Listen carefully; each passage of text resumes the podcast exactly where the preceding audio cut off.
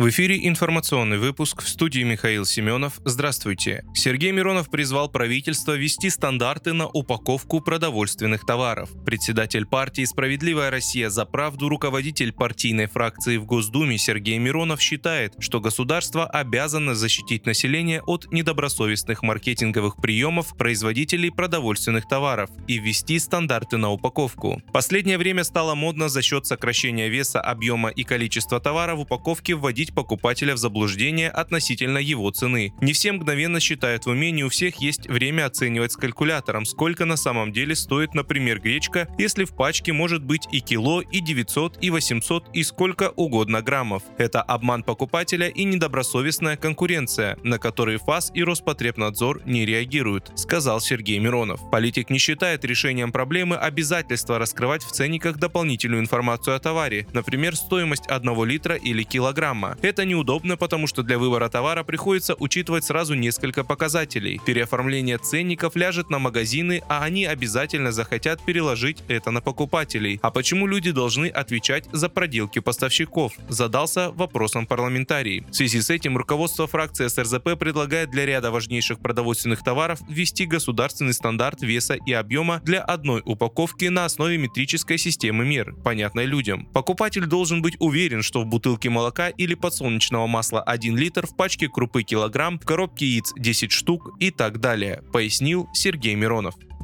В провинции Кахраман-Мараш на юго-востоке Турции произошло мощное землетрясение магнитудой 7,8 балла. Эпицентр землетрясения находится недалеко от города Газиантеп. Оно началось рано утром 6 февраля. Количество погибших возросло до 284 человек. Об этом сообщил вице-президент Турции Фуат Актай в обращении к нации по местному телевидению. Жертвами землетрясения с эпицентром в провинции Кахраман-Мараш стали 284 человека. 2000 2323 получили ранения, свыше 1700 домов обрушились, сказал он. При этом он отметил, что больше всего пострадал район Кахраман-Мараш, где погибло не менее 70 человек. В соседней Сирии жертвами стихийного бедствия стали 237 человек, еще 639 получили ранения, сообщил Минздрав республики.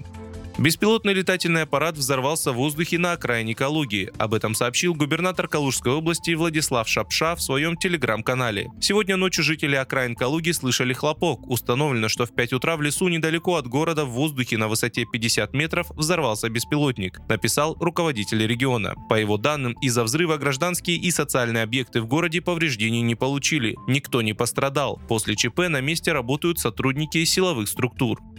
Бойцы ВСУ дезертируют с позиций в районе Кременной, где сейчас ведут наступление российские войска, рассказал подполковник ЛНР в отставке Андрей Морочко. В районе населенного пункта Кременная отмечено самовольное оставление позиций украинскими военнослужащими. В ходе активных освободительных действий наши военнослужащие отмечают на Кременском направлении низкий уровень морально-психологического состояния в рядах вооруженных формирований Украины, сказал он. По словам Морочка, некоторые военнослужащие оставляют позиции, не пытаясь оказывать сопротивление, а националистические подразделения, которые Киев перебросил в этот район для сдерживания собственных войск, не справляются с поставленной задачей. Вы слушали информационный выпуск. Оставайтесь на справедливом радио.